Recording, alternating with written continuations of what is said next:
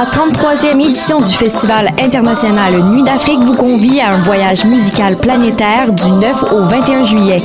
Découvrez plus de 700 artistes d'Afrique, des Antilles et d'Amérique latine au plus grand rendez-vous des musiques du monde. Consultez la programmation et nos forfaits spectacles sur festivalnuitdafrique.com.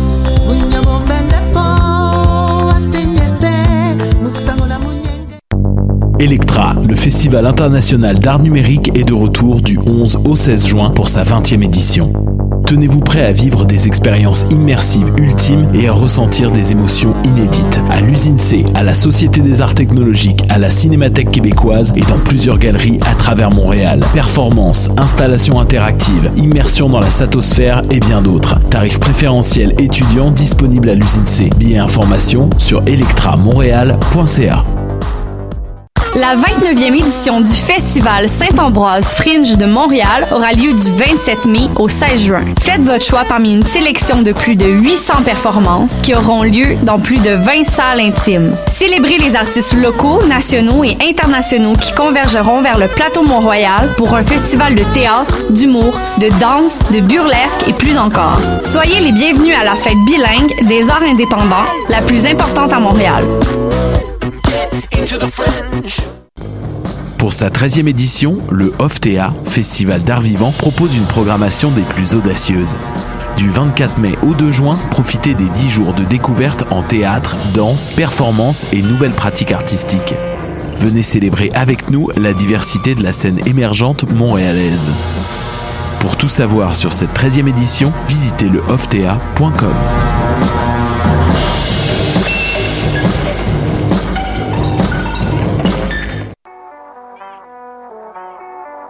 What a et c'est Robert Nelson de À la ensemble sur les ondes de choc.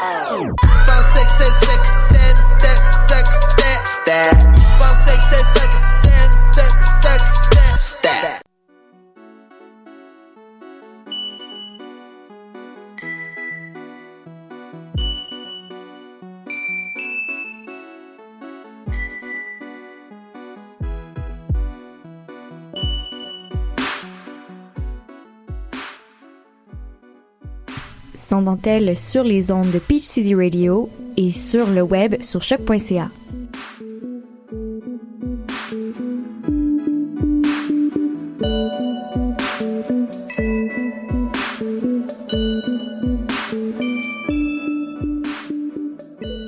Bonjour à tous et à toutes et bienvenue à Sans Dentelle. Aujourd'hui, une émission un petit peu spéciale. On est euh, en studio euh, pour pré-enregistrer cette, euh, cette émission-là. Malheureusement, Cassandre va devoir euh, nous quitter pour euh, l'autre côté du pays, euh, Cassandre. C'est, dramatique quand tu le dis comme ça. Ouais, j'ai la petite larme à l'œil. Ben oui, ben tu vas manquer aussi Camille euh, de l'autre côté, mais j'ai quand même hâte de partir, je vais t'avouer. là. C'est ça, dis à tout le monde que t'as hâte de plus voir ma face. Je suis désolée, mais c'est la vérité. Oups là! Mm, mm. Et on a aussi avec nous euh, Louise. Salut Hello. Louise! Euh, ça, fait, ça fait longtemps que t'es venue. Ça euh, fait longtemps, je pense que ça date de l'automne l'automne passé, peut-être octobre euh, au moins. Ah, mon doux. Fait que t'es pas venu de la saison, ça veut dire. Je suis pas venue de la saison. Sorry. On le dira pas trop fort. On va essayer euh, de pas euh, mettre des petites euh, embûches dans ta chronique juste par exprès. J'ai dit ça pour vrai. On va te faire des petites pognes. Poser des questions pièges. en quelle année, euh, Louise, a le droit de vote? Euh, mais oui, justement, Louise, euh, on va euh, on va commencer tout de suite avec ta chronique euh, sans plus tarder. En fait, euh, on, on commence avec une nouvelle quand même forte qui m'a quand même choquée quand j'ai j'ai vu ça. Euh, Nike va arrêter de pénaliser les athlètes enceintes. Parce que oui, Nike pénalisait les, les athlètes enceintes. Surprise. voilà. Et euh, donc, l'entreprise euh, d'équipement de sport, là, sans, sans surprise, euh, l'a annoncé quelques- il y a quelques jours euh, seulement après que plusieurs athlètes américaines sous contrat avec la marque aient dénoncé la politique salariale discriminatoire dont elles étaient victimes. Effectivement, alors tomber enceinte est le baiser mortel pour une athlète. Ce sont les mots de Phoebe Wright, une coureuse sponsorisée par Nike entre 2010 et, 2010 et 2016. Pardon. Ça fait froid dans le. Euh, entre, entre, 12, entre le 12 et 22 mai dernier, l'athlète et trois autres coureuses professionnelles témoignaient dans une tribune publiée dans le New York Times de la baisse de salaire et de la pression qu'elles avaient subie avant et après leur accouchement. Dans un communiqué publié dans le même journal, Nike assure avoir mis à jour sa politique salariale l'an dernier, sans préciser pour autant si ce nouveau règlement apparaît vraiment dans le contrat avec les sportives. Donc auparavant, la marque offrait à ses athlètes qui ne pouvaient pas concourir une période de repos de six mois, qu'elles soient blessées euh, après un accouchement ou quoi que ce soit. Donc durant cette période, Nike réduisait le salaire des athlètes blessés, enceintes ou en couche sans mettre fin au contrat de sponsor. Donc selon la coureuse Alison Felix, sponsorisée par Nike, la marque a réduit son salaire de 70% euh, après qu'elle soit devenue mère en novembre 2018. donc, il y a juste quelques mois. Donc après un accouchement, le salaire des athlètes sous contrat avec Nike varie selon leur performance et ça pendant une période de 12 mois selon le New York Times. On est choc en studio, ça se voit pas mais ouais. Seigneur. Je les haïs. J'ai pas d'autres mots. mais puis tout ça, ça survient euh, pendant aussi que Nike commençait à construire un peu cette nouvelle image publique ou en fait de publicité. C'est ça, donc avec des slogans comme ben, le connu Just Do It et le nouveau Dream Crazier. Euh, la marque affiche une, image progressiste et tolérante. Donc, euh, en février dernier, en donc en 2019, une publicité a été acclamée pour avoir mis de l'avant des femmes à plusieurs stades de leur carrière. Narrée par la, par la tenniswoman euh, Serena Williams, la vidéo encourage les sportives à persévérer et à assumer leur place de femme dans le monde du sport. Puis pour la fête des mères, donc il y a très, enfin, quelques semaines, cette année encore, une autre vidéo de Nike promeut l'égalité des genres. Donc, dans le New York Times, une dizaine d'athlètes ont dénoncé l'hypocrisie de la marque. Euh, avec raison, là, on s'entend. Avec raison. D'où l'importance, je pense, quand on, parle de, de marques qui font euh, de la publicité ou qui encouragent des slogans féministes, euh, équilibrés et tout. D'où l'importance d'aller chercher plus loin, tu sais. Exactement. Ah, ça me, ça me fâche. J'ai été la première aussi à être touchée par euh, la pub de, sur Serena Williams. Ben oui, moi j'avais des frissons en l'écoutant. C'est vraiment une belle pub. C'est bien tourné, c'est bien monté, puis mm. les mots sont forts, mais voilà ce qu'il y a derrière. Puis, euh, juste pour nous mettre en contexte, ça ressemble un peu à quoi les sponsors pour les athlètes? Donc en fait, euh, contrairement au sport d'équipe, où, les, où les coureurs sont... Enfin, où les coureurs... pardon Contrairement au sport d'équipe où les sportifs ou les sportives euh, gagnent de l'argent grâce aux victoires, etc. Là, les coureurs et les coureuses gagnent principalement euh, leur argent grâce aux sponsors. Donc cette particularité rend la situation des femmes athlètes d'autant plus difficile que les marques ont tendance à sponsoriser plus de sportifs, donc des hommes, que de sportives. Entre 2011 et 2013, les commandites dans le sport féminin ne représentaient que 0,4% de la totalité du marché. C'est ce que rapporte l'organisme britannique Women in Sports. Donc en 2018 aussi, pour la première fois en 8 ans, aucune femme ne figurait sur la liste des 100 athlètes les mieux payés du magazine Forbes. Puis euh, enfin, au-delà des marques, le comité olympique des États-Unis peut retirer l'assurance maladie aux athlètes féminines si elles ne se placent pas en haut des classements. Juste aux athlètes féminines selon mes recherches. Ah, ça c'était une pogne. euh, c'est parce que t'es pas venu pour le. selon, euh, selon mes recherches, à confirmer. Je, je préciserai, honnêtement. Mais parce que c'est quand même un foutu gros big deal si c'est juste aux femmes qui retirent mais le fait qu'ils sont les seuls à pouvoir tomber enceinte parce que, bon, c'est comme ça qu'on est fait, mais je veux dire, ça les empêche de rester hautes dans le classement, fait que c'est comme un désavantage. Mm-hmm. Et elles partent avec un désavantage juste en étant femme. Oui, c'est parce qu'honnêtement, je n'ai pas. Euh, ça, ça vient d'un d'un témoignage d'une des sportives mm-hmm. qui, a, qui a publié une chronique dans le New York Times qui euh, précisait que elle, euh, c'est ce qu'elle avait risqué en fait. C'est ce qu'elle avait risqué, ce que plusieurs autres athlètes avaient, risqué. Et euh, j'ai pas réussi à.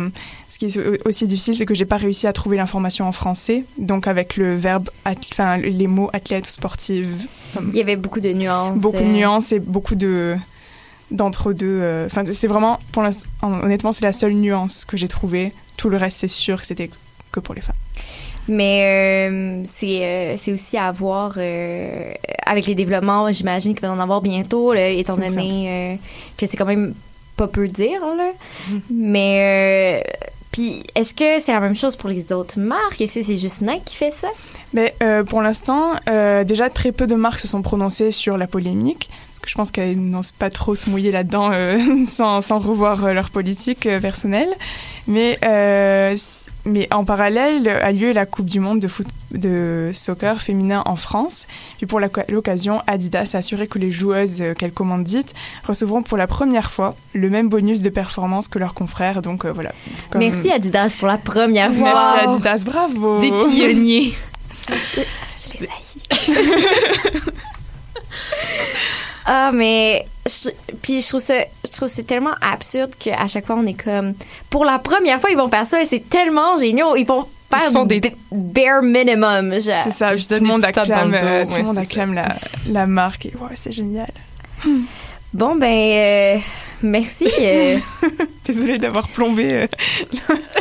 bon début d'émission, la gagne. Ben oui, hein, moi. Bonne nouvelle. Il va arrêter de pénaliser les athlètes. Ben, ça, c'est ce qu'ils disent. On sait pas si dans les faits.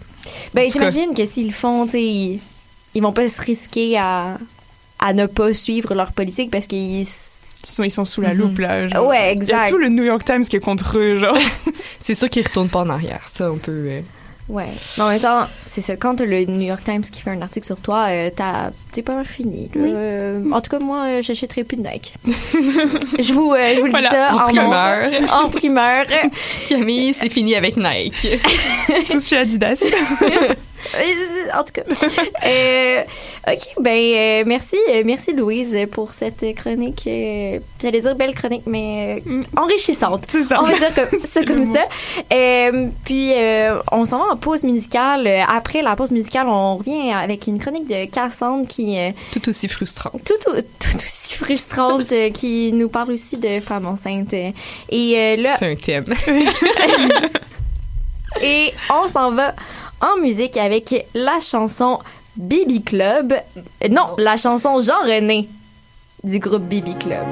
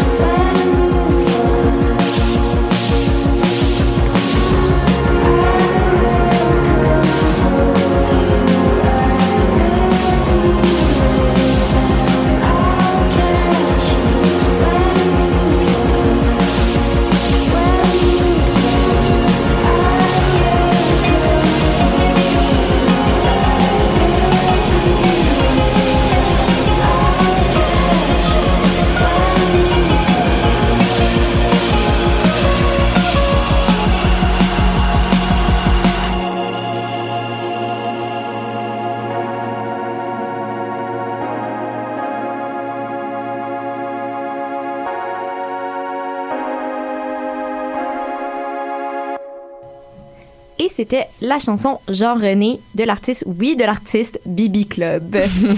et euh, maintenant, euh, ben, on en a parlé la semaine passée, mais on apprenait euh, ce mois-ci que les États-Unis faisaient un énorme et un énième hein, pas en arrière en votant une loi rendant l'avortement illégal dans presque dans presque tous les cas en Alabama. En fait, pas juste en Alabama, mais puis il y a plusieurs femmes ont fait entendre leur voix euh, sur les réseaux sociaux, rencontrant elles-mêmes leur histoire d'avortement. La situation ici au Canada semble mieux ou même idéale, je dirais, mais est-ce qu'on serait pas en train de prendre ça pour acquis? Euh, Cassandre, est-ce qu'on devrait être plus sur nos gardes? Moi, je dis oui fois mille. ah, mon doux. surtout avec les développements récents euh, dans la sphère politique. Euh, parce que oui, les, les, événements que, récents aux États-Unis, les nouvelles lois qui ont été votées, ont soulevé des questions sur nos lois ici au Canada. Puis ils ont ouvert des portes à des débats qui pourraient restreindre, au final, nos droits euh, qu'on a acquis chèrement le droit euh, de décider pour nous-mêmes euh, ce qu'on fait avec notre corps. Euh, tu sais, on en a parlé, comme tu disais, il y a deux semaines, euh, quand l'Alabama vient d'adopter la loi la plus restrictive en ce qui a trait à l'avortement. Donc, elle interdit ça aux États-Unis. Elle interdit euh, toute interruption volontaire de grossesse, sauf s'il y a danger mortel pour la mère. Donc, c'est OK si c'est issu d'un viol, de l'inceste, etc. Si tu as 14 ans. Il y a plusieurs États qui ont s'adopté dans les derniers mois là, des lois euh, qu'on appelle le battement de cœur.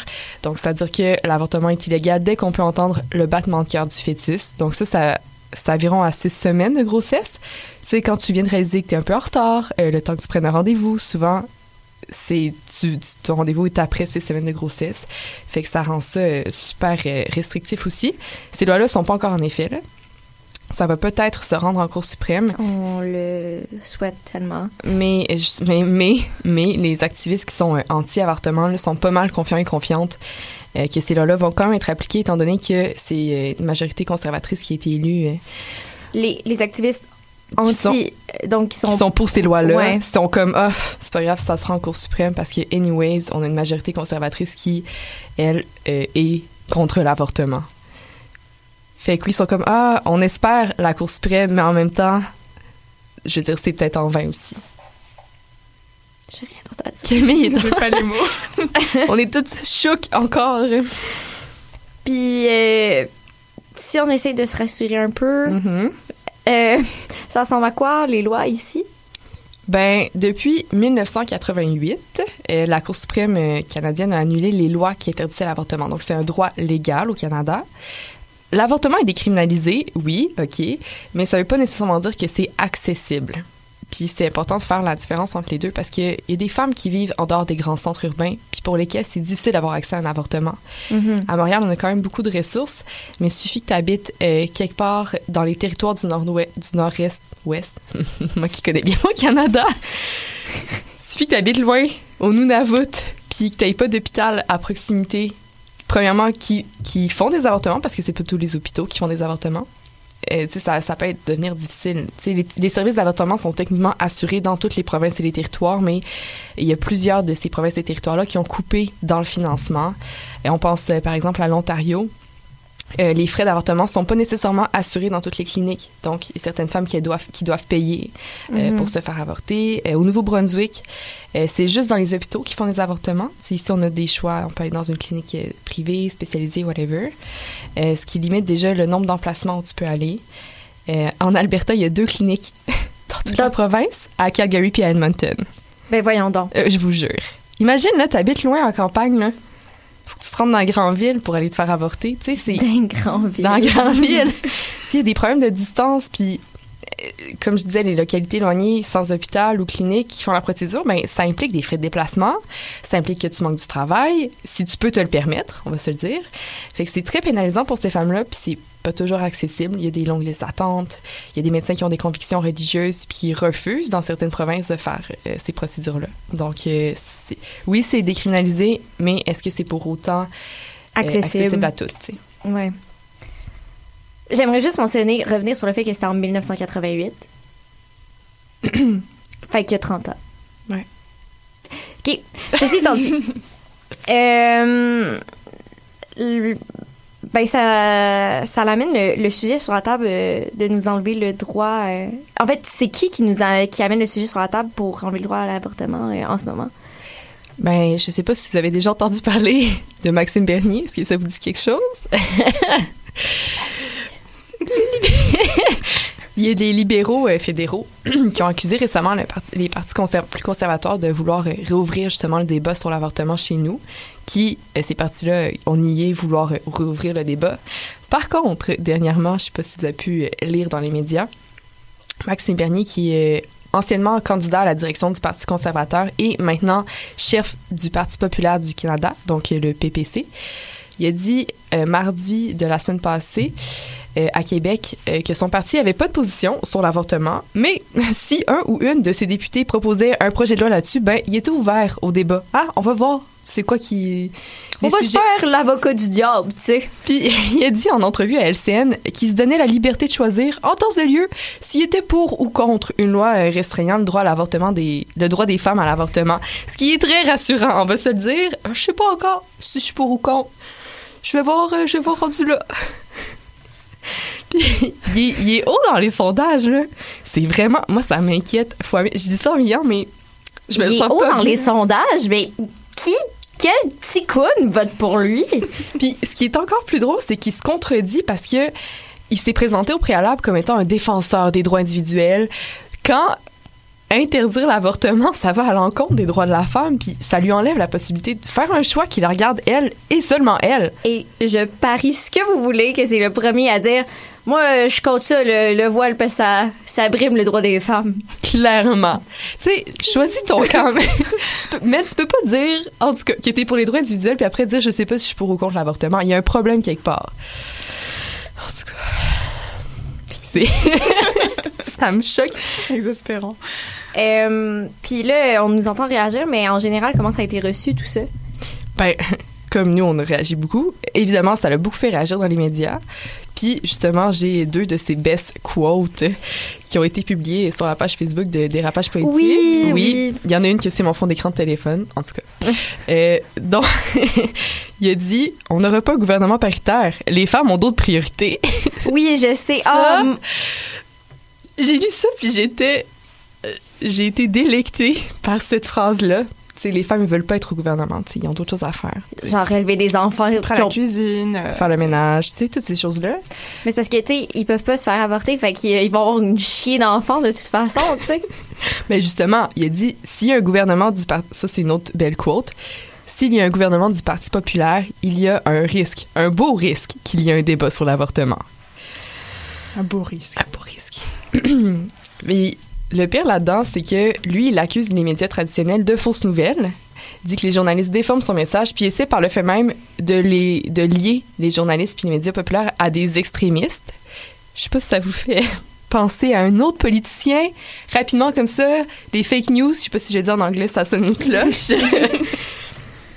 puis il a lancé un appel à ses militants et militantes de pas faire confiance aux médias parce qu'ils déforment ses propos, euh, puis de plutôt se fier au journalisme citoyen tu sais, les gens qui postent des trucs sur Twitter ou sur Facebook, ça, ça c'est des vraies nouvelles. Tu sais, ces gens-là qui ont été arrêtés pour propos diffamatoires, là. Mm-hmm. Oui, oui, ces gens-là. C'est vrai. ce, qui, ce qui est vraiment comique aussi là-dedans, c'est que la presse canadienne a un peu fouillé dans son fil Twitter à lui. Puis ils ont trouvé des trucs, des publications euh, où ils comparent euh, la lutte au changement, au changement climatique à l'État radical islamique.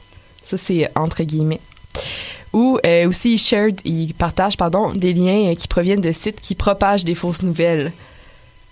Tu sais, à un moment donné, eh ben, écoute, Cassandre, euh, c'était tout pour aujourd'hui. Malheureusement, je vais devoir te couper ça, euh, fret net sec.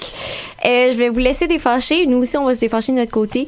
Puis on se retrouve la semaine prochaine pour une autre émission de Sans dentelle. Et on vous laisse avec la chanson Giovanni je l'ai dit avec un petit accent, je m'excuse. de, de Jamila Wood, Woods.